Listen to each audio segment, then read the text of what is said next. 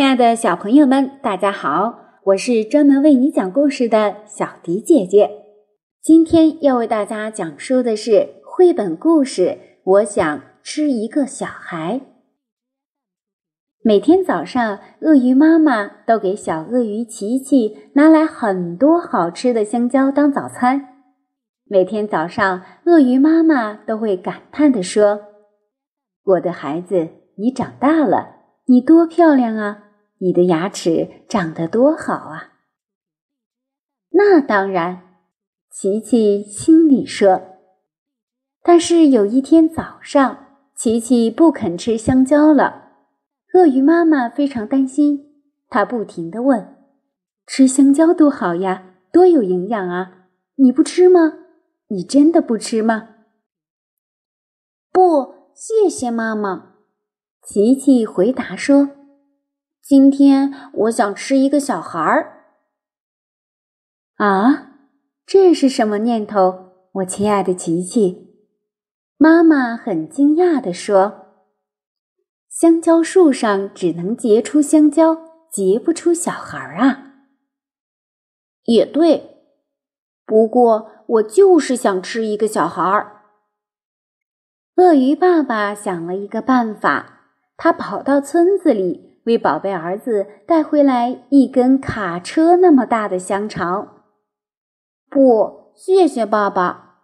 琪琪说：“今天我只想吃一个小孩儿。”啊，我亲爱的琪琪，用小孩做的香肠根本不存在呀！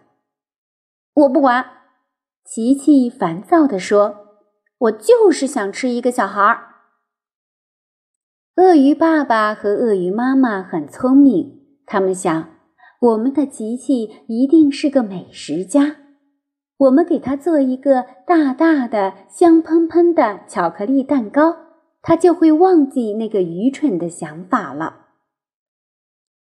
蛋糕真美味啊！哇哦！琪琪喊道。然而，他还是叹了一口气，改变了主意。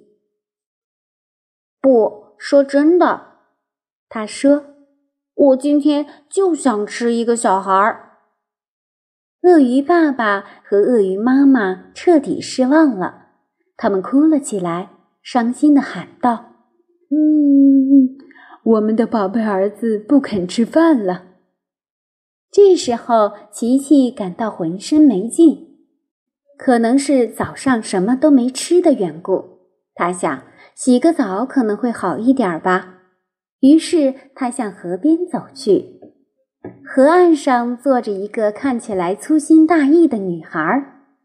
啊，运气真好！我真的可以吃一个小孩了。琪琪说。他快步走过去，露出全部牙齿，好像一只随时准备出击的凶猛野兽。哇哦，快看那儿！小女孩喊道。